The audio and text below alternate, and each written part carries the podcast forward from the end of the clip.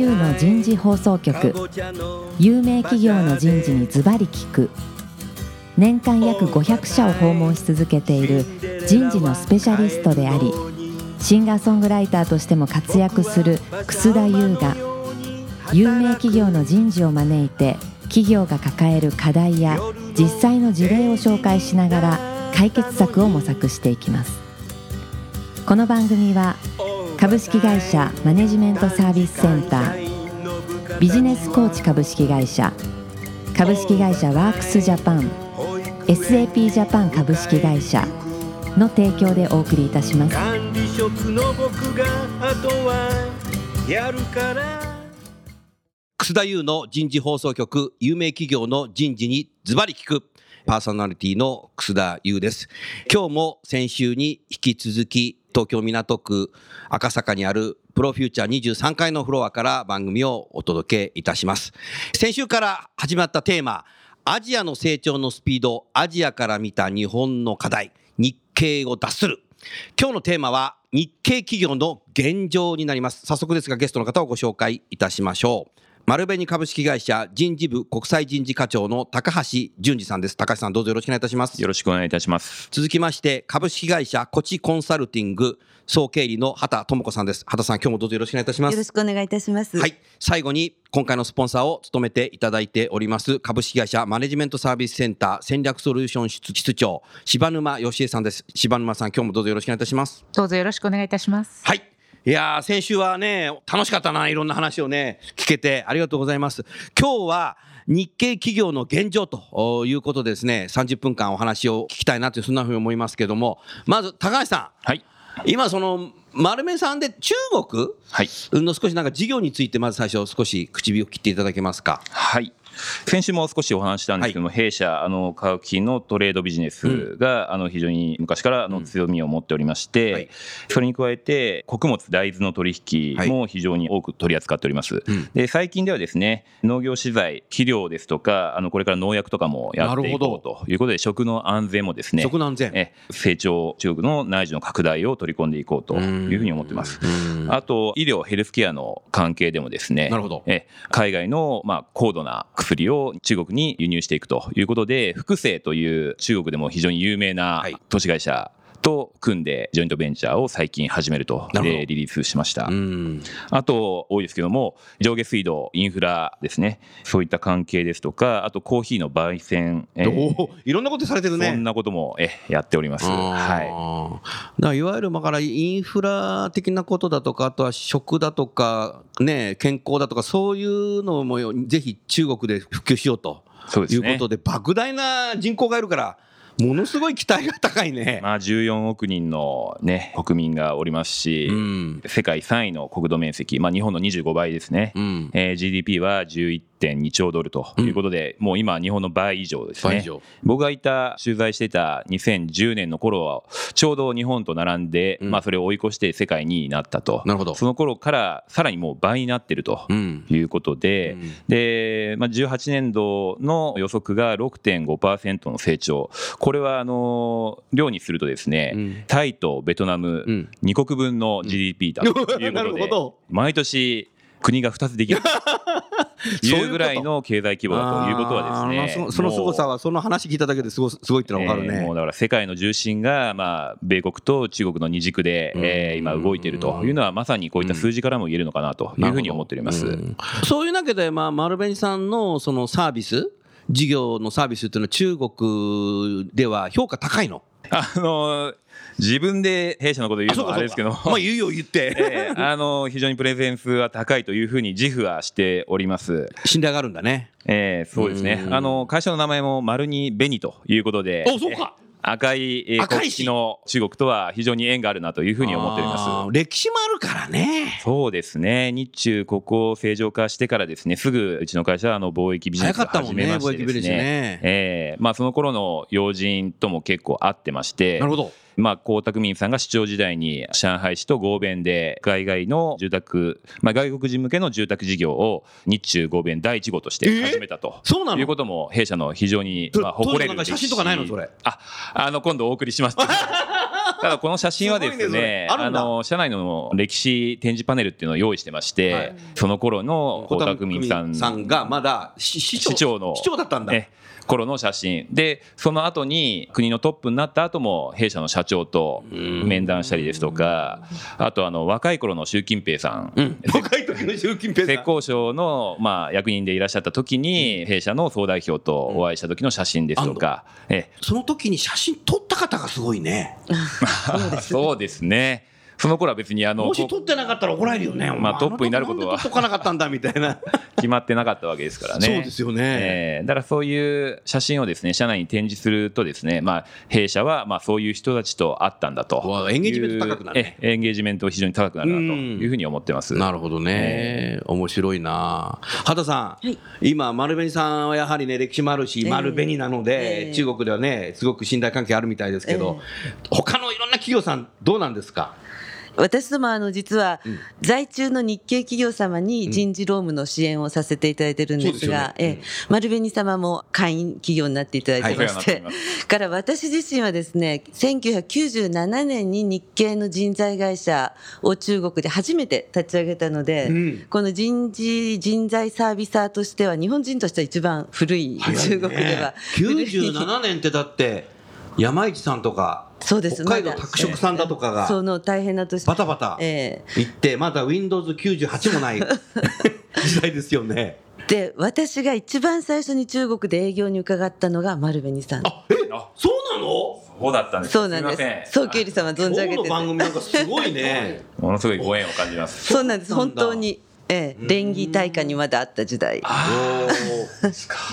へーでまあそういう時代から20年ぐらい見てきてますけれども、はい。やはりあちこちで言われてますけれども、このところ日系企業はやっぱりサービス産業随分出てこられて、うん。ここは今までのその製造で培った中国ビジネスとは全く違う世界に入られてるのであの丸紅さんもいろいろね今お話伺うとそうだね。あのものづくりだけじゃないところうん。入られてますけれども、うん。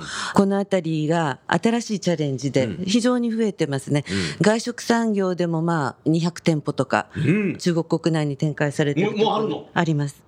すごいねで、そこに人事制度入れるなんていうとこうみんな200箇所あるわけですよね各地に散らばって、うんまあ、この辺りが今まで工場1箇所でたくさんの人を使ってきた時とだいぶ違う200拠点あるってことだもんね。えうん、もう大変だね。えええ日系企業もだいぶ変わってきてる変わってきた。感じです。ああ、なるほどね。面白いですね。今日は柴沼さん何かぜひ丸弁さんに何か質問をお願いできますか？はい、丸紅さんのホームページで、まあ、中継ですね、そちらのちょっと拝見してきたんですけれども、お海外戦力の強化っていうのがあったんですね。うん。で、その中にグループ全体の総合力を強化するためっていうので、強い子を作りますっていうのを、今更商社が 強い子かと。そこ見ちゃったんだ。そうなんですよ。そこはすごく気になって、どうしても聞きたいなと。で、これは多分皆さん聞いていただいている方も、すぐにホームページを見て確認されるんじゃないかなと思いますので、ぜひ詳しく教えていただければ。あの今更と言ってもですね、あのもう常に強い子ということはアピールし続けるべきことだとは思ってますお。あの弊社ももう古い160年の歴史がある、来年ですね、160年になる歴史があるんですけども、うん社では精神はうんと言ってですね、うんまあ正正しいことうん、真これ新しいことですね、はいまあイノベーションですね、和というのが和して同絶の和ですね。従業員、まあ社会と和でつながっていこうということはあるんで、あのまあ組織の強さっていうのはもうある意味染みついているというところはあるんですよね。うん。なので、その中で、一人一人がやっぱり強くならないと、組織力も全体も強くなっていかないということがありますので、うん弊社はあの非常に強い子ということは意識しております。うん。それに加えて、あの弊社、財閥系ではございませんので、ねえ一人一人がですね、その業界のナンバーワンになって、お。まあ、強いビジネスを作っていく、その企業価値を高めていく、事業価値を高めていくとうんいうことがですね、一人一人があのその業界のナンバーワンになることが弊社全体の力になっていくというコンセプトで掲げております。うん。なるほどね。はいありがとうございます。もう一つどうぞ。もう一個ちょっとお聞きしたいんですけども、うん今の日本の企業を見ますと、うんまあ、グローバル人材育成っていうところ結構どこも課題とされてる企業さん多いと思うんですねそう。ですね。でいわゆるその現地に任せてますですとか、うん現場に任せてますっていうふうにまだまだ言ってる企業さんが多いかなと。うんでそういった中で商社さんもしくは丸紅さんってその現地化政策どういうふうにされてますでしょうか？弊社の現地化といってもですねそれこそ全世界まだら模様ですので、うん。確一的なですねこういう施策を取るということは弊社はまああえてやっていない。その国に合わせた成長の発展度合いそのビジネスの特性に合わせて適宜適切なやり方でやっていくとうん。いうことであります。うん。あの例えばですね昔ながらのおトレードビジネス、まあ、日本主導型の、えー日本からまあ中国に日本から輸出していくとかそういったことはですね、うん。あまりその現地化っていうのは必要ないビジネスモデルだったわけですよね。だなるほど。からもう現地企業のお方とまあ顔をつないであとはまあアテンド日本から出張者が行ったらその人を対応すると、うん。その人に言われた通りに動けば、まあ、ある意味ビジネスはあの回っていくということですので、まあ、非常に素直な人でうん。言われたことをしっかりやっていくっていう人が重要視されていた。ただそれはあのどんどん変わっていってですね、まあ、先ほども、まあ、先週もお伝えしたかと思うんですけれども中国主導型のビジネスっていうのがもうどんどんどんどんこう必要になってくるとですね、うん。自ら考えて行動する、まあ、自立型の人材ですね、うん。そういったものがあの必要になってくる。あの弊社2008年ぐらいからですね、まあ、中国はあの工場から市場になっていくということで、まあ、その頃からもずっと言われていたんですけども、はい。その頃からですね自立ということを人事制度のキーワードに置いてですねもう10年近くやってきたんですけども、うん。やはりそういうこう発信していくということで昔は日本から言われたことをやっていればよかったと、んまあ、もちろん日本でのノウハウというのを盗んでいくそれで成長していくというのはあったんですけども、うんそうじゃなくて中国の市場を自ら開拓していくんだという意識でスタッフ一人一人がやっていくとうんいうことで成長できているのかなというふうに思っております。うんなるほどね。ありがとうございます。まあ、今の話を聞いていて、丸紅さんはマルチナショナル化してるのかなというふうに思ったな。アジアだけじゃなくてアメリカも含めて。そうですね。グローバルで統一のどうのこうのとかっていうんじゃなくてうん、その国に合わせた形で、その事業に合わせた形で多分やってってんのかなと。そうですね。あのやっぱり商社っていうのは非常に複雑な業態ですので、はい。例えばメーカーさんが世界確一の価値のある商品を展開するんだとうん。いうことであれば、うん。まあ、それもその現地の思考に合わせたアプローチの仕方もあるんですけども、はい。まあ、絶対的にその商品が強ければもうそれを世界展開していくとうん。いうやり方、まあ、あの現地を生かす本社を生かす、うん。その両方あるんですけども、うん。あの商社の場合はもう扱ってる商品がバラバラですので、はい。えー何がいいという言い方がまあできない、うん。まあ、ある意味その市場に認められたらもう何でもいいとはい。いう軸で動いてますので、それに合わせて社員一人一人、まあ、スタッフ一人一人がいかに市場で勝っていくのか、まあ、世界でナンバーワンを取っていくんだという気概で仕事をすることが、まあ結果的にはマルチナショナルですかね、うん。そういった、まあ、お言葉をいただくことになったのかもしれませんけれども。なるほどね。畑さんね、この丸紅さんのようなビジネスだとか、まあ、さっきのね、何百店も展開しているディテールの話もされてたけども、まあ、いろんな日本も産業があって、たくさんの企業が中国にね、参入されてるけども、中国のナショナル企業とのコンペチタってなっちゃう時っていうのはあるんですか、やっぱ業界によっては。中国のナショナル企業も結構力つけてるじゃないですか。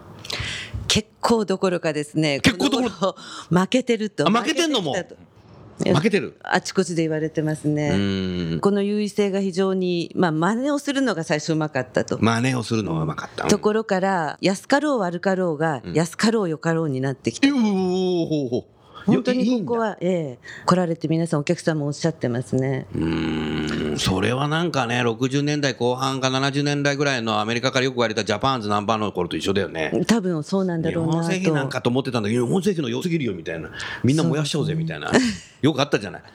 そうですよね。見ました。そうですよね見たよね、昔の、それで出るよね、時々ね、昔の番組でね。えええー、あ、そうなんだ。あの非常に貪欲ですか貪らえーそこで力をつけてきてますし、うんそれから国としてもいろんな優遇を国営企業とか中国企業に露骨にできるわけですよね。なるほどね。そういうところで例えば今ですとあの環境なんていうところで都市部からもうこの間もあのトランプさんが来られて離陸するときにその下で火事が起こったっていうんでその辺りにあった企業みんな環境法違反だって言ってもう即座に1週間ぐらいで移されると。えー、そうなんだ。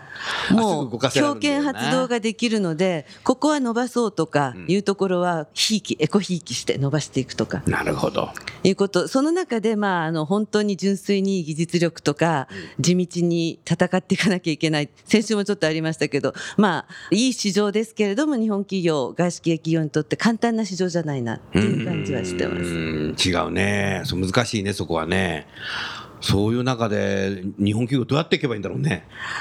そうですね。やっぱりそこ先ほどちょっと現地化とかっていう話が出ましたけれども、から先週も中国対日本にならないようにということだったんですけれども、日本企業の中で優秀なやっぱり中国人の管理者うん。を作っていく、うんから先ほど今高橋さんのお話にありましたけれども今までは日本の潮流に乗ったものを中国に売ればよかったとか言われた通りにやる管理型のマネージャーが育ってきたんですけれども、うん。今中国の市場で開発していかなきゃいけない市場開拓していかなきゃいけない、改革型のマネージャーが必要だとか。いうことで現地化の人の中国人のマネージャーの質変えていかなきゃいけない。うん。うん。だから現地の人に権限をデリゲーションするだけじゃなくて、うん。その質も変えていかなきゃいけないっていう非常に難しいチャレンジになると思います。なるほど。うわあ。まあその辺はぜひ来週 HR の課題とかね。あそうです最終回はどんな人材の施策が必要なのかっていうところにね、少しフォーカスしたいなというそんなふうに思いますね。まあせっかくですから丸宮さん何か他に少しアピールしたいことございますか？はい。日系企業の現状ということで。そうですね、まあ、あのちょっと来週のテーマにも関わるかもしれないんですけども、今、畑さんがおっしゃられた、うん。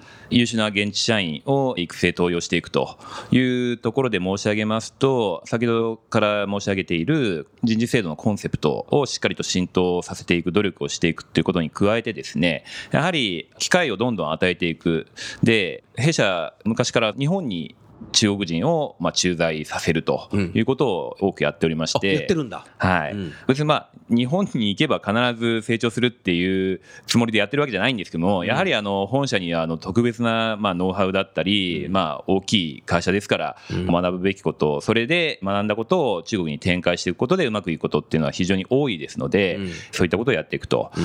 加えてですねチャレンジですね。チャレンジ。本社のお来庁に中国の方をそのまままあ駐在させる、まあ、逆駐在という形でですね。昔はその日本人がまあ海外に駐在してそこでマネージャーを張っていたんですけどもその逆をなるほど。あの今年から2名やってきたんで,、うんでこれあの本社の人事制度も理解して、まあ、評価もつけなければならない、まあ、日本語の世界でやっていくことができるからこそ、まあ、できてると日ころがあ本の本るんですけどね社との人脈もできるね。そうですね。それがねええまあそこはあの中国のみならず全世界でやってるんですけども、そこで経験したまあこれ韓国のスタッフですけども、はいそこでまあ商売やって認められてそのままオランダの事業会社に。おお。えーさらに移動する、まあ、これはあの韓国から日本、オランダということで、まあ、さらにまあいろいろノウハウを身につけて、また韓国に戻るのか、うん。あるいはもしかしたら欧米に行くのかということもあるかもしれませんし、うん。えそのあたりはですね国をまたいでどんどん移動させていく、うん。まあ、グローバルモビリティを進化していくとうん。いうことは非常に強く意識してますし、実践をし始めているところです。うん。いいね。それはなんかいいあのケースができてくれば、そういうパイプラインがまたできれば、そうですね。リテンションもね、ええ。良くなるだろうから、やっぱだからリーダーを作るってことなんだろうな、今の話聞いてると。ねえ。えだから本当にできる人っていうのは貪欲ですから、もちろん家庭の事情とかもあって簡単に移動できない人もいるんですけども、うん。あのそういった絵を見せていくことでですね、うん。え自分もああなれるかもしれないと。のもう意外とだから今話聞いてて、バルベニさんは、まあ中国の話だけども、もうガラスの天井ないんだね、もう。えーまあ、あのあまりそういうことを作ることをもともと意識してあ、ないというかもともと意識してない。えー素晴らしい。あの本当にできる人だったら、うんあの全然現地のトップを張っても構いませんけども、えーなるほどね。まあ、ダイバーシティっていうことで若干話題それるかもしれませんけど弊社あの中国原本はまあ女性の方が多い ということもありましてお、うそうなんだまあ、そこはあの中国という国がまあダイバーシティになってるのかもしれないですけども、そうだね。はい。うん。優秀な女性がいっぱいいらっしゃるわけだ。そうですね。すごい活躍してる。えーラインマネージャーも半分以上女性ですへねーそうなんだ。中国原本は。はい。日本人やばいな。まあそういった点はね中国に学ぶ部分も多いのかなというふうに私は言って思いましたうね、ん。そうだからあんた6年いたけどさ、あんたたちに何が苦労したの？行ってる間。行ってる間、まあ、最初はやはりあの先週も申し上げましたけれども、一応私あの2年間米国にトレーに、あそうだったね。まあ、1年半トレーニーでね。行ったっていうことはありまして、まあ、なんとかキャッチアップはできたんですけども、やはり初めて駐在する日本人っていうのはですね、まずはまあ生活面からもう苦労して、そうだえーね。水が合わない油が合わないお腹が壊すとかですね。なるほどね。でね。まあ、スタッフも言葉も通じないあうんの呼吸が通じない、言いたいことはどんどん言ってくる主張してくる、うん。まあ、異文化の壁ですね。うん。で本社からは非常に厳しいあの要求が来る、まあ、OKY っていうねの具みたいになっちゃうね。なるほど。まあ、いろんなところのプレッシャーに潰されてしまうと、うん。まあ、私自身はですねあの違うことが非常に好きというか、うん。あの異文化を楽しむこと非日常をすごく好きな人間あ好きな人間ですのでやはりまあ商社の、まあ、いろんなこう特性あると思うんですけども商社パーソンはですね、うん。好奇心旺盛だと。おっしゃる通りだね。いうことが一番重要じゃないかなというふうに思いますし、それが 高ければですね、うちのみたいな会社はすごく楽しめるかなというふうに思いますね。ありがとうございます。畑さんまあね今駐在員の話しちゃったけども日本人で駐在員としてあうまくこの人リーダーになってるなっていう人とあらあらどうしちゃったのっていう人と多分いらっしゃるのかなと思ったけどどういう人がこう中国でうまくいくの？何か何かありそうだね、まあ、今生活面から話してったけど。あの今言われたように好奇心。これはこれはあの多分中国だけじゃなくて海外どこででもだと思いますけれどもやっぱり受け入れられる人？うん。受け入れられる人ね。が明るい人ですね。明るい人。暗い人はちょっと 向かないかなとなるほど。見てて思いますが、うん。暗い人もでもいるんだそれいらっしゃいます。いろんな方が。もう今あの中国に出てない企業様ないぐらい日系企業たくさん出てられてますから、いろんな方が来られてますけれども、あの明るい方の方が生き生きとそれは、まあ、日本国内でも一緒かもしれませんが、うん確かにね。えーされてますがもう一つはミッションを明確に持ってきてる方っていうのが確実にミッションを明確に持っている。この5年間でこれとこれとこれをやっていくんだ、うん。私素晴らしいなと思った方高橋さんです。とか 組合を作っていきます。人事制度をこれね入れていきます。番組ねえ高橋さんの上司ね人事部長も聞いてるんだよ お願いします。お願いします。はい。え組合と人事制度とシステム入れていきます。うん。あの私ねお一人じゃなくて二人もう一人他にも知ってるんですけど、はい。この3つのミッションを持ってきて全部やってうん。入って帰った方、うん。それからそのもう一つ自分の中国楽しむことですね。なるほど。もう一つぐらい持ってると仕事以外うん。にこのパターンが大体皆さん成功して帰られるような気がします。だから高橋さんがロールモデルだねこれ。かもしれない。いや 今ね番組聞いてる方には相当ねメモを書いたね多分ね。好奇心みたいな。もう本当にそこだけ明確に何して帰ろうっていうのをお持ちに。何して帰ろう、えでミッション明確っていうのはやっぱり、ね。あ重要だな、ん。まあよくありがちなさ日本はなんかさあの戦争中のさ赤紙みたいにさとりあえず行ってきてみたいな、ええ。結構ですね。だから多いよね赤紙1枚みたいな、えーまあ何のために来て70るの？年前と同じだもん、ん？そうですね。あのもう本社から言われたから来ましたみたいな人はですね、うん。あのやっぱりあんま向かないですよね。そうすると現地の人たちもさどうせ3年でいなくなっちゃうんでしょみたいな、そうですね。また分かんない人が来たみたいな。あの見てるんですね。見てる。で人事の方が言うのが大変だとやっと卒業させたと思ったらまた新人がやって。ナショナル企業の人たちが日本人の本社の人たちは面倒見なきゃいけない。そうなんです。やっと中国分かって お客様扱いされちゃったりして逆に。ですかトレーニーじゃねえんだからローテーションっていうのもあの少し考えていかないといけないんだろうなとは思いますね日本企業全体的に。なるほど、ええ。でもヒント出たね今日ね。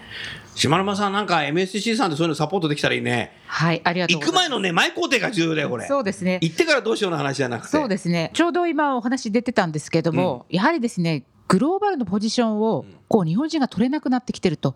グローバルのポジションを日本人が取れなくなってきた。なってきてる。で逆に言うと日本国内のいわゆる日本の会社であるにもかかわらず、外国人に重要なポジションを、うん。まあ、奪われつつありますと。うん。いうことで非常にですね当社もあの期間を持ちまして、えー昨年の12月にですね東洋経済新報社からグローバルポジションを取りに行くという本をですね上司いたしました。はい、でそこにですね畑さんも対談相手ということでご登場いただいてます。ぜひ出来たてのほやほやでございますので、はいお読みいただければと。お近くのスマホではいポチってください、はい。これすごいのはね番組聞きながらねアマゾンでポチれるんだよこれそうですね。あとワンクリックでちゃんと押していただもう今100冊ぐらい売れたねそうですね。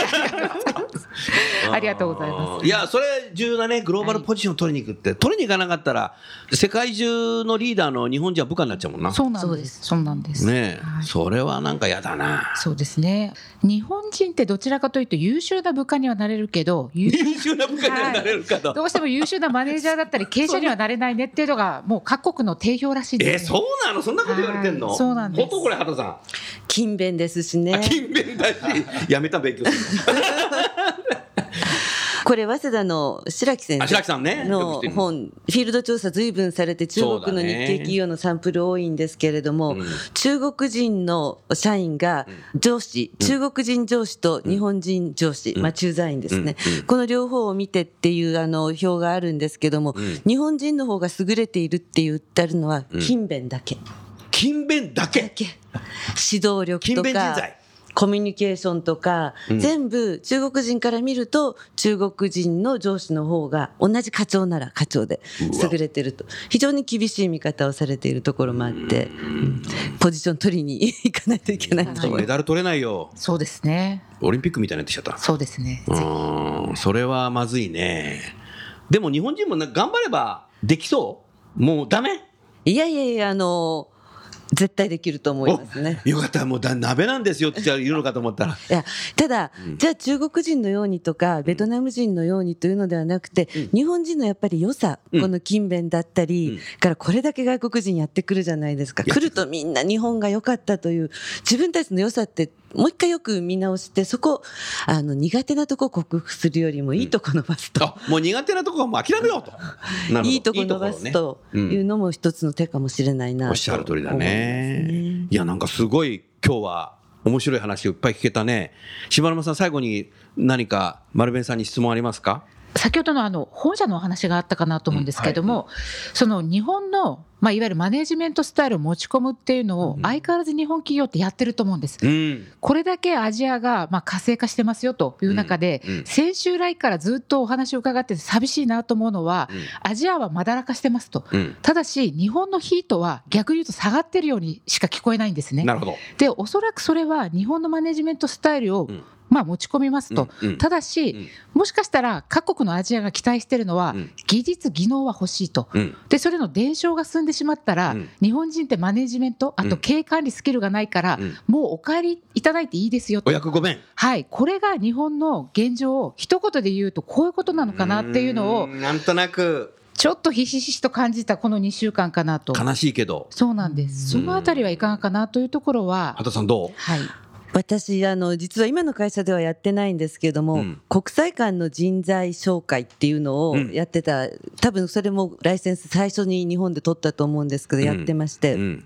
今ではあのハイアールとか、うん。いろんなところが、うん。産業はもうハイアールのものになっちゃいましたけれども、当時ですね中国のメーカーが日本にやってきて秋葉原に行って、うんカタログ持ってくるんですね、うんで畑さんこれできる人連れて行きたい。シャープから、でもちろん当時亀山モデルこれできる人絶対行きませんけれども、うん。って言ってでまあまあ当時あの日本が調子良くない時でエンジニアで行かれた方がいるんですけれども、ん。結構技術だけ教えたらはいさようなら。うわあやっぱそうなんだ。ものすごくたくさんありました。だからもう絶対やめたと思いましたけれども。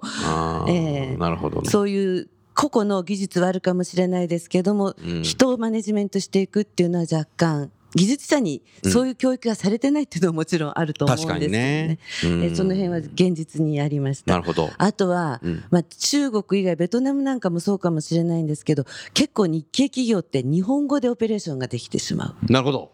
皆さん日本語が流暢なんですね錯覚しちゃうんです日本と同じようになるほど。ああ、そういうことか。ここは外国の人たちで違う思考なんだっていうことがついつい忘れられて、うん日本的なものが持おち込まれるそれは畑さんみたいに客観視してないと分かんないね、これ。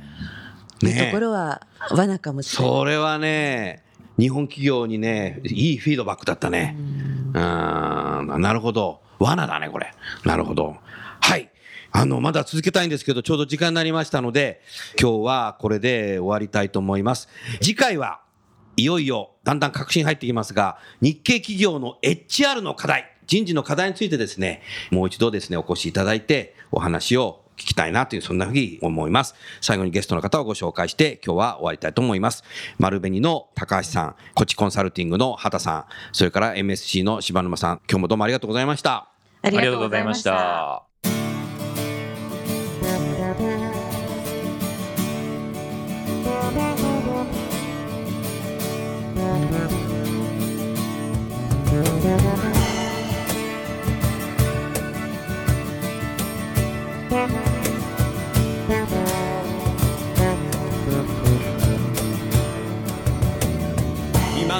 今日の話はいかがでしたか？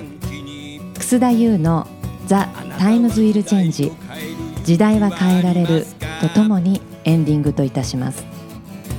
この番組は日本最大級の人事ポータルサイト HR プロのウェブサイトからもお聞きいただくことができます。